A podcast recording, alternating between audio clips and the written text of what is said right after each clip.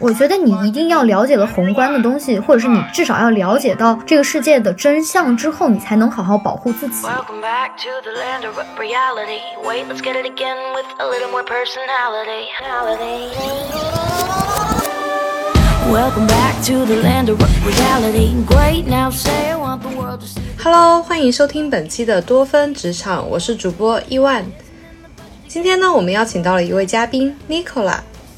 哦大家好，我是 Nicola，现在职业是一名节目制作人。我是二零二零年毕业的，然后我是九月份找到的工作，才三个月的工作经验。因为我的上司很好，他给了我非常非常多职场上的一些小 tips，然后我也想分享给大家，帮助一些没有经历过职场的朋友走过一段很艰难的路吧。无论什么工种，这个本质上的一个相处模式，一个工作的推进都是相通的。本期呢，我们要聊的一个主题就是给职场新人的三个 tips。那你现在工作三个月了，你有没有什么对你目前认知的职场的一个关键词提取呢？可能就是言传身教吧，因为你知道，就是你离开了学校之后，你会发现你每天相处最多时间的人就是你的同事。对，我都没有那么多时间和我自己相处，我就觉得相处时间长了之后，人与人之间是会互相影响。我就是第一次感受到了什么叫言传身教。在我们以前上课的时候，就是老师在上面讲，然后完了你就做作业，然后你就提交。你们其实没有太多的很长时间待在一起的这样的一个学习的过程。我觉得这和学校是完全是不一样的。嗯嗯，没有啦，其实也要看遇到好的老师和好的领导，这样子你们业余的时间相处也会比较多，就是交流的时间。嗯，对。因为我遇到的老师也蛮好的，不过我没有你那么幸运遇到很好的上司。我上司也不是说不好，只是说他没有所谓的言传身教，都靠我就是自己主动的去问他。哦，主动的发问是一个很好的事情。大家就是刚毕业了之后，经常会害怕自己犯错，然后大家就不敢问。就是领导教什么，然后他不会去问的，你知道吗？就是他不知道这个东西是什么，哦他不会去问，他就默默的做，然后做完了之后说，嗯，我刚刚不是很理解你的意思，然后我做了一版，然后您看看对不对？那基本上大部分都是不对的，就他为什么要做完了才问呢？就我觉得很多职场新人都会有这样的一些情况。可能我比较懒吧，就是我不想浪费自己的时间，我会觉得啊，万一我做错了，啊那我又要花时间去工作，我要早点休息，所以我就会提前问他啊，你刚刚说的是这个这个意思吗？是不是要教嗯一二三点？然后他就会说哦，比如说指出哪一点，然后我再去按照他的意思去做，就是再次确认，其实还蛮习惯的。对对对，double check，对，嗯这个非常重要。嗯，不过我发现就是在职场新人上会犯一个普遍认知上的错误吧，就是你刚刚进入职场的时候，你会以新人自居，不是新人的同事提任何需求你都会答应，比如说哎帮我打印一下啊，或者是嗯这个东西帮我做一下啊，或者是哎这个数据报表可以帮我出一下吗？你就嗯好好好没问题，可以的。但其实我当新人的时候，大部分情况是没有人给我安排工作，然后我不知道应该做什么，然后我就会去问大家，我说你有什么需要我帮助的吗？因为我觉得好像一个新人他进入到一个职场，大家也不知道他的定位是什么，哦对，就是忽然间来了一个人，你对你也不知道应该给他什么，所以我会觉得你刚刚说那个阶段都是后面一点了，就是大家已经认识了好几周之后了，才会说，哎，你帮我做这个，你帮我做那个，因为熟。那我觉得刚刚进入职场的时候，他因为不熟，所以都没有人给你安排工作，然后你要非常非常积极的去跟大家 social。我不觉得 social 是一件贬义的啊，就是我说那种 social 是什么？就比如说你每天早上你可能去买一袋橘子，然后一个星期只要有一天早上你去跟你的同事去发，嗯然后他们就会知道说，哎，你这个人心肠不坏。我觉得这个是很重要的一个小 tips。啊，我我不是那种会跟同事嗯就是这样子交流的人，我是那种嗯，可能就是中午问一下，哎，大家去哪里吃饭啊？可以跟你们一起吗？这种，就是我不是属于那种会买橘子啊什么的。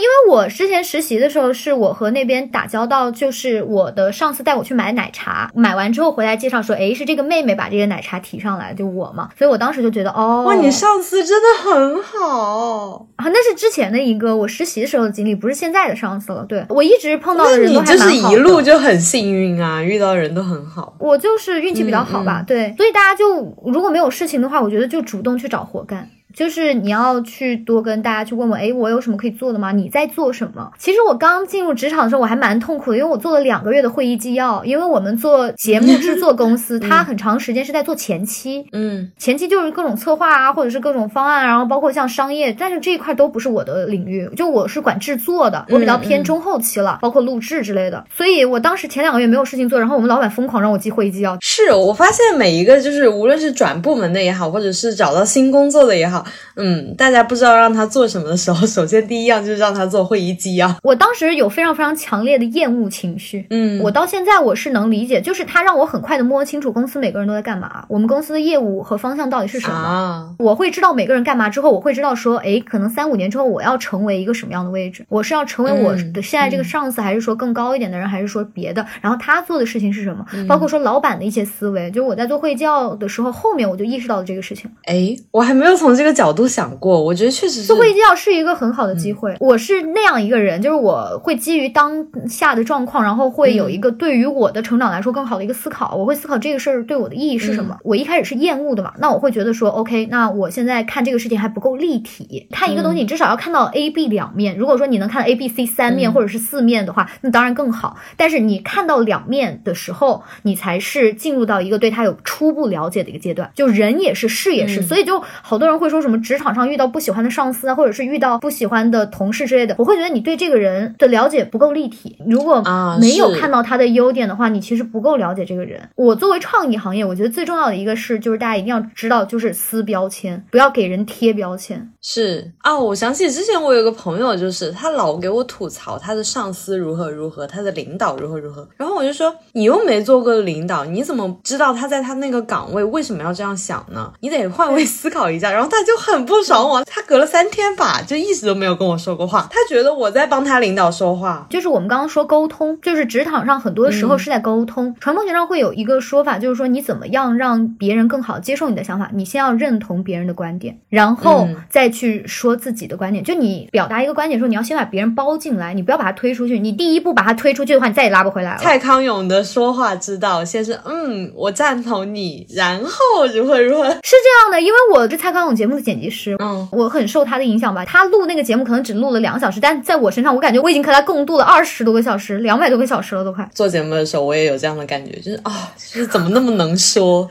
对对对对对，是这样的。想要强调的点就是说，当你在进入职场早期嘛，比如说我说的情况是，你可能没有工作，然后你会去问别人有什么你可以做的嘛。但是你知道，就是我刚刚不是说我做完两个月会议纪要之后，突然我们一下子就进入到执行的阶段，然后我身上的事情巨多，他们之前交给我的事情我就没有办法完成。对，然后那个时候我的上司就跟我讲，你的工作你不要全往自己身上揽。比如说，如果我是要成为一个制作人，我就不要再去接剪辑的工作了，因为我要成为的是制作人，我要做更多是统筹和人脉的建立，嗯我不是要去做剪辑。你知道剪辑很花时间，嗯，就是大家一定要知道自己要干嘛，你的目标在哪里，你不要就是别人给你什么你都往身上揽。那当然就是说你在做一些项目的时候，你必然的要做很多琐碎的事情，比如说我要整理素材，对吧？因为我和很多供应商对接，我每个月整理素材要花三天，对，老是这里缺的那里缺的，我每天都在统计这些东西，然后每个月我还要报财务的表，就这些东西非常的非常的琐碎，它是必须要做的。但是如果说别人给你交给你的工作，你不一定要往自己身上揽，哪怕你是一个实习生，如果你现在工作很多的话，你其实是可以跟你的上司去讲，就说，哎，刚刚那个谁谁谁给我的一个工作，然后但是你先交给我的这个任务，我没有办法完成，然后能不能麻烦您去跟那个姐姐稍微说一下，或者是怎样？哎，你知道我以前就是开不了这个口，哎，我就很不好意思。我在想，别人都没有时间交给我了。我有段时间做过一段时间监制，我会一点点设计，我又会一点点剪辑。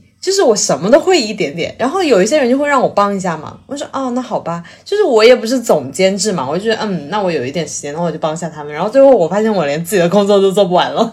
保证自己工作是一个最基本最基本的一个前提。嗯我其实之前有一件很生气的事儿，虽然我可能现在才正式入职不到一个月，但是我手下也有一个实习生。我非常生气的点是在于什么？那天下午两点钟，我给他了一个工作，然后下午五点钟下班了，他直接把硬盘往我手里一塞，说刚刚那个工作我做不完，然后我今天要下班了。我当时就非常生气，我说你今天下午是有什么别的事情吗？他居然说让他下班了，然后他说是，就是今天早上的时候有个姐姐给我安排工作。我说你要自己判断时间，如果我下午两点的时候给你，你和我说你没有时间的话，我马上会把这个工作交给别的人，或者我去找供应商，或者我自己做，因为这个东西我是今天要交的，你知道吗？你不告诉我，它卡在你这里，我今天就没有办法下班。节目制作或者是其他的有时效性的东西，就一定要给别人预估时间。我就是会有一个工作习惯，就比如说我说，哎，这个东西可能我要晚一个小时给你，那晚一个小时给你的情况下，我会提前三个小时给你说我要晚一个小时给你。对，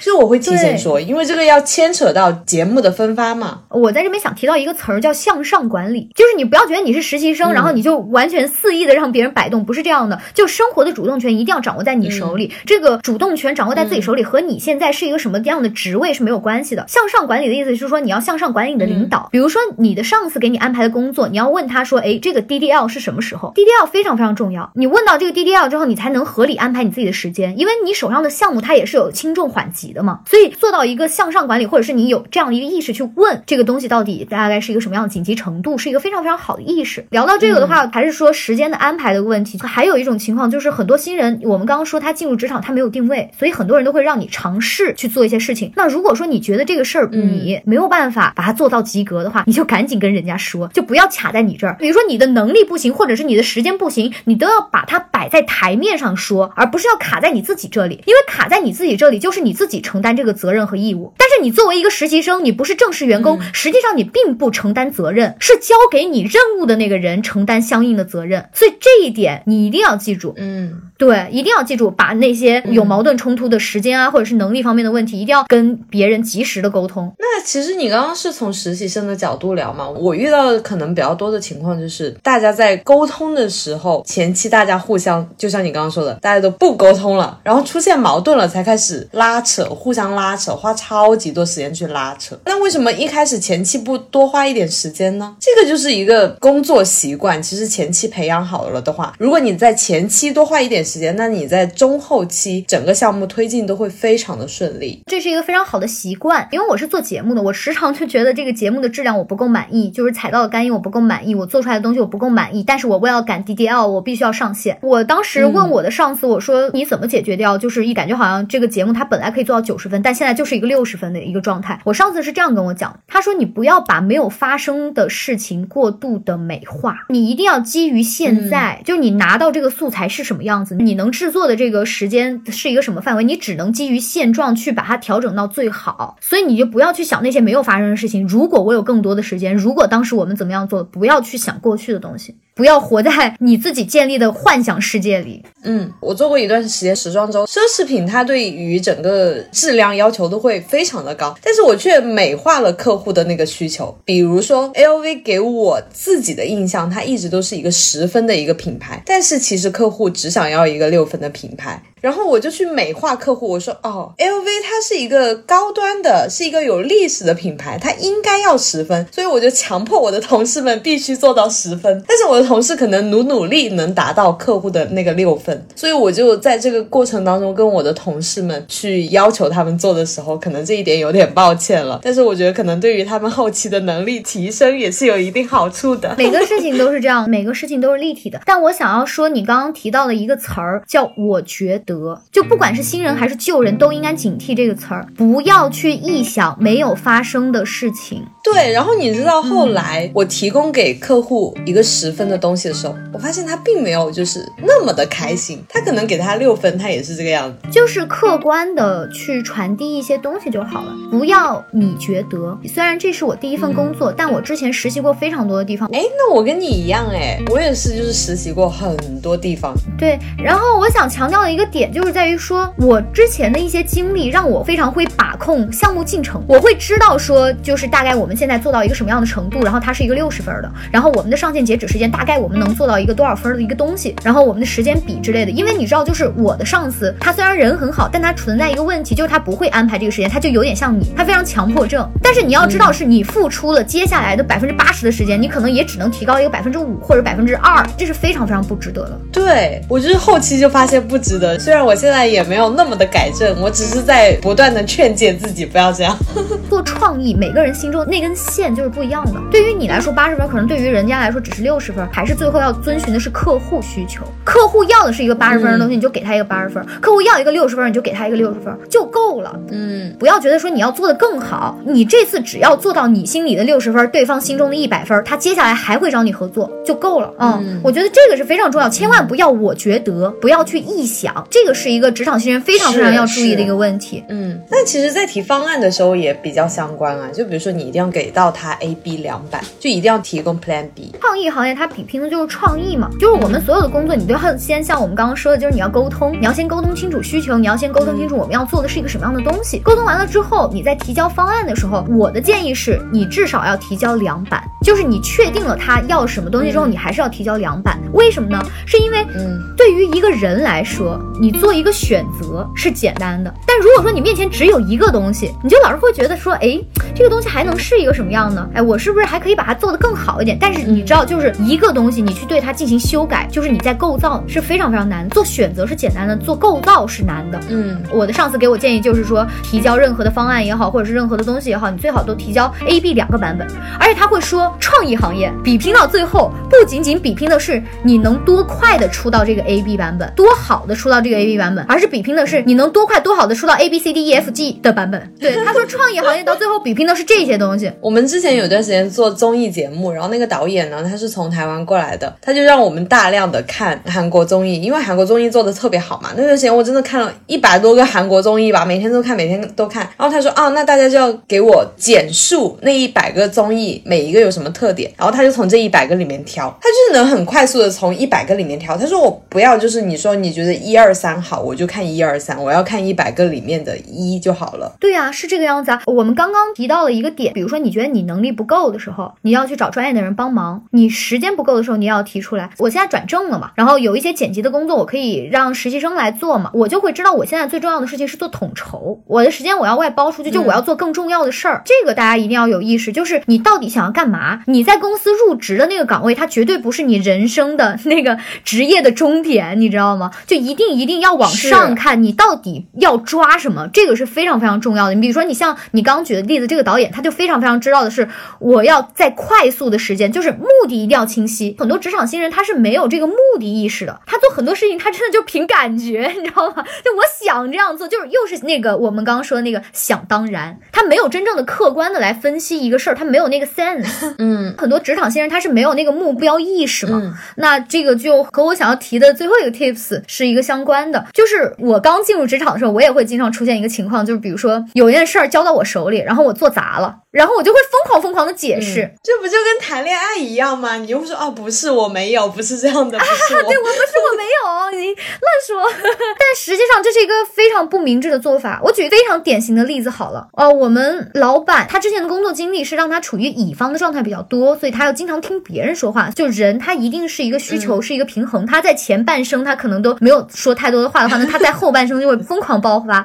所以我们每次开会都开很长时间。那有一次他就开会超过两个小时了，我以为那是一个头脑风暴会，后面我才和我同事那边了解到，他其实不需要我们给他提方案，他所谓的脑暴会是我们所有人坐在那边陪他梳理他的方案。然后我当时就非常生气啊，就是我在想的是，这是一个脑暴会，我说话你为什么不听完？是新人就会这样，就会啊，这是为什么？怎么会这样？对我来说，这不是一个完整的传播，不是一个完整的沟通。就我们刚刚说 double check 嘛，就比如说他说完一句话之后，我会想要去确认我得到的意思是不是对的。如果说这个意思是对的，那我再去想我想要接下来的方案嘛，因为我们在做头脑风暴呀，嗯，对吧？我只有确认了你的需求，我才可以去想东西嘛。但他说这个东西我们之前已经讨论过，你当时不在公司，我很想说，那我现在就是要确认。他说你回头私下里去问同事，你现在不要打扰我的思路啊。那我坐在这里干嘛？我感受到了你的气氛。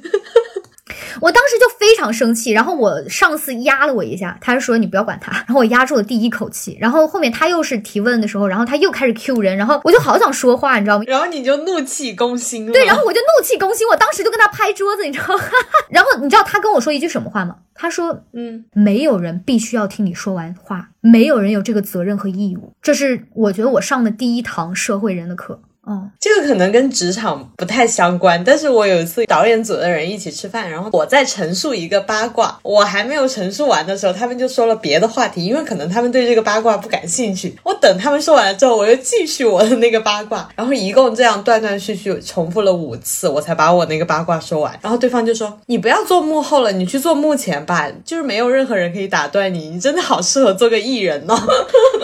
哦，对，然后那个时候我就意识到了，哦，就是他们是朋友，可能才会这样说。但是如果工作上真的没有人 想听我絮絮叨叨这些东西，是的，就是我觉得我在学校里会觉得倾听是件特别正常、特别自然的事儿，但实际上不是的。对所以我当时就突然理解了心理咨询师为什么会出现，就是因为很多人在职场上他没有办法说话，他没有做到那个位置上，他没有话语权。就是我那一刻才突然明白话语权是什么。嗯嗯，这是一个我认识到这个 tips 的一个过程。当时我就非常生气，我就跟我老板拍桌子，然后他跟我说的那个话，没有人有义务要听你说完你的话，就这个社会话语权就是掌握在少数人手里。哇，瞎说什么大实话？对，这就是大实话。我可能聊的话题都比较偏向于职场新人。我觉得你一定要了解了宏观的东西，或者是你至少要了解到这个世界的真相之后，你才能好好保护自己。当你怀着一颗特别美好心，就是当你期待值放的特别好，你觉得社会特别特别的美，特别特别好，到处充满善意，你带着这样的期望去，你经常常会失望。就社会是冰冷残酷的，就是我们现在很多的价值取向，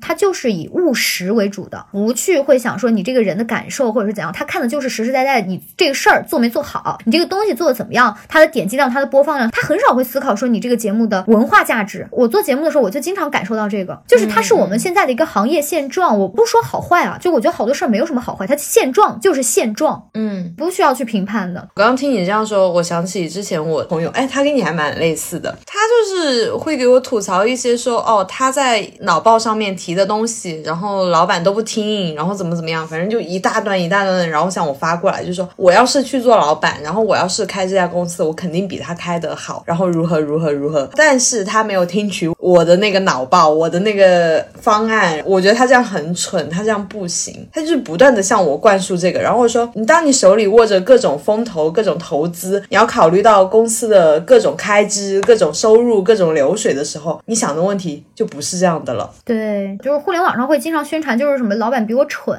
我觉得大家一定放平心态吧。就我会想说，就是人类之间智商的差距没有那么大，就是你能想到的东西，别人嗯他也能想得到。不要老是觉得你领导蠢，嗯而是说你在那个位置，你就是必须要思考到一些更多别的东西。我觉得这个非常重要。然后我当时这个事情的解决方案是什么？就是我的上司他带我出去，他说，就我们刚这个开会是在干嘛？他先问我这个问题。我说我们在捋节目的逻辑，我们在脑爆，我们看我们怎么把这个节目做得更好。他说，所以你觉得刚刚发火对于这件事情是有意义的吗？我说没有意义。嗯所以你为什么要发火？他当时就这样问我，我真的就是情绪上来了，我真的冲到头上去了。我当时脑子里只想的是我没有说完我的话，我当时脑子里只想这个。嗯我上次说另外一个点说，我们老板已经是一个非常温和的人了，就是一般来说，如果说你这样拍桌，你可能马上就没了，人没了，你就离开这家公司。但是他还愿意跟你说话，他还会告诉你，因为你现在年轻，你不知道话语权是什么，你不知道倾听这个事情实际上是一个很珍贵的事情，他还在跟你解释这个。你要通过这一点看到我们老板他其实是一个很善的一个人。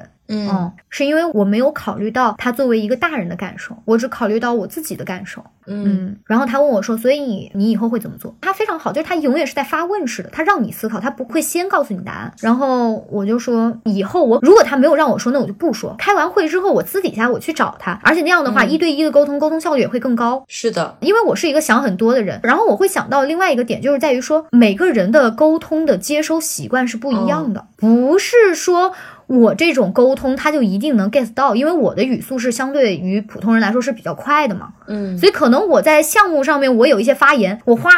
我就说完了，所以他才忽略了我的意见，他没有注意到我的一些表达或者我的 idea，嗯呃，所以我当时就后面也在思考这个事儿，然后我意识到了，就是我没有以工作作为一个行为模式的导向，就没有以结果作为一个导向，然后我以后会更多的思考我怎么把工作做得更好，而不是思考说关于倾听这个事情。嗯，这大概就是我。对于这个多认错少解释的经验的来源吧。哦，是的，因为每个人都不一样，接受方式不一样。你要更有效率的传递你的想法的话，你就必须要先去了解另外一个人，不能总是把自己的需求放在第一位。你要去思考怎么样让自己做的这个事儿更好的完成。但是其实回到刚刚那个话题，就是说你在没有办法去了解一个人，因为其实我真的是遇到过我的好朋友，他情商非常的低，他也没有那种共情能力，能去了解一个人的的同时，他就是真诚的。他能让别人感受到他的真诚，就是包括他跟他跟他上司吵架，但是他上司对他很包容，就是他能让他感受到他是真诚的。对啊，你真诚并且善良的去待人，其实没有人会责怪。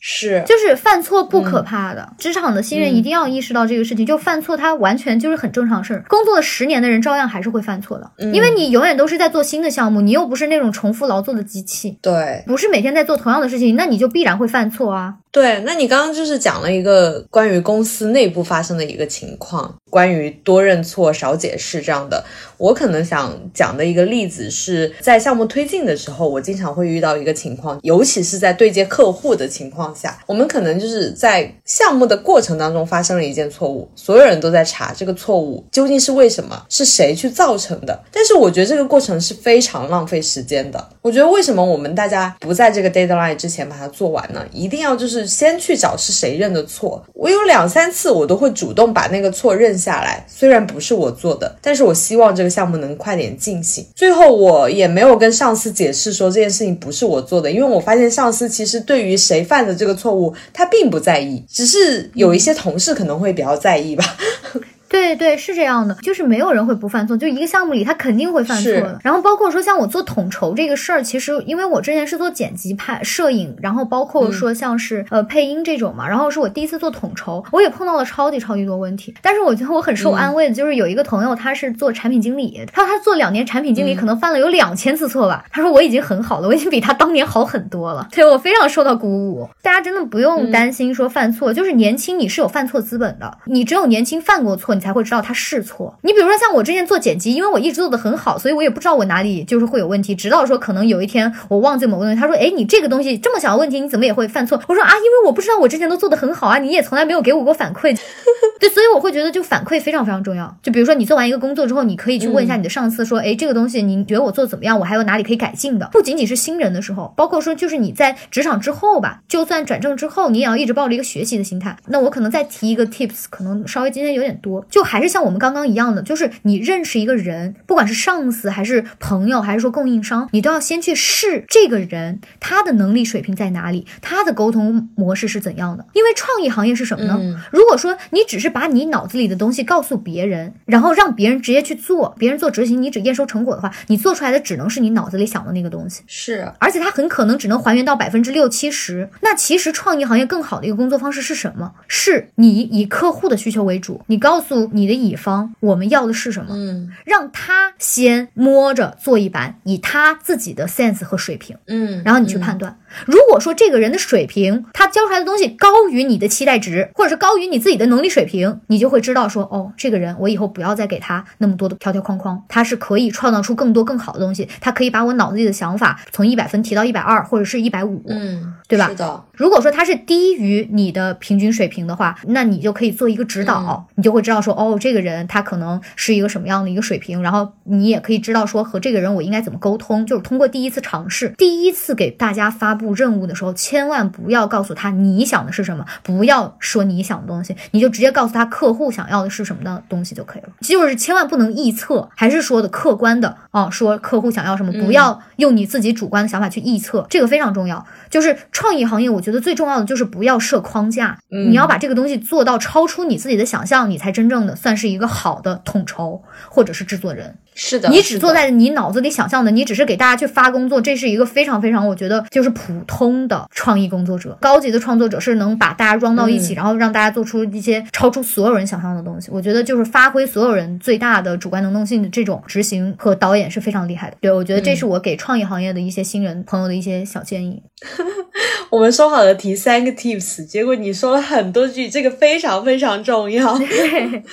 那我在这里总结一下我们最开始列的三个 tips，如果大家有听到其他的，可以给我们留言。那我们第一个 tips 呢，就是。工作不要全往自己身上揽。因为一个人的精力和时间都是有限的嘛，所以你就一定要知道说我自己到底想要在这份工作里获得什么，你要好好安排自己的工作和时间，然后专业的问题就去找专业的人解决，不要往自己身上揽，因为你做出来东西如果很烂的话，大家就会觉得这个责任是在你，而不是说在于那个责任给你发布的人。那我们第二个 tips 就是说，你在你身处的行业提交推进跟项目相关的东西的时候，一定要准备一个 Plan B。对，嗯，Plan B 非常重要啊，就是你要让人觉得你可靠，就是让人觉得我们是可以长期合作的，你就必须每一次都有 Plan B 啊，这个是一个很重要的一个原因。然后另外一个原因就是因为创意行业嘛，你做修改其实是非常难的，因为修改方向就是太广袤无垠了。但是如果说你做一个二选一的选择，这个是非常简单的。所以我觉得是基于这两个，然后我给了大家一个这样的提议。嗯，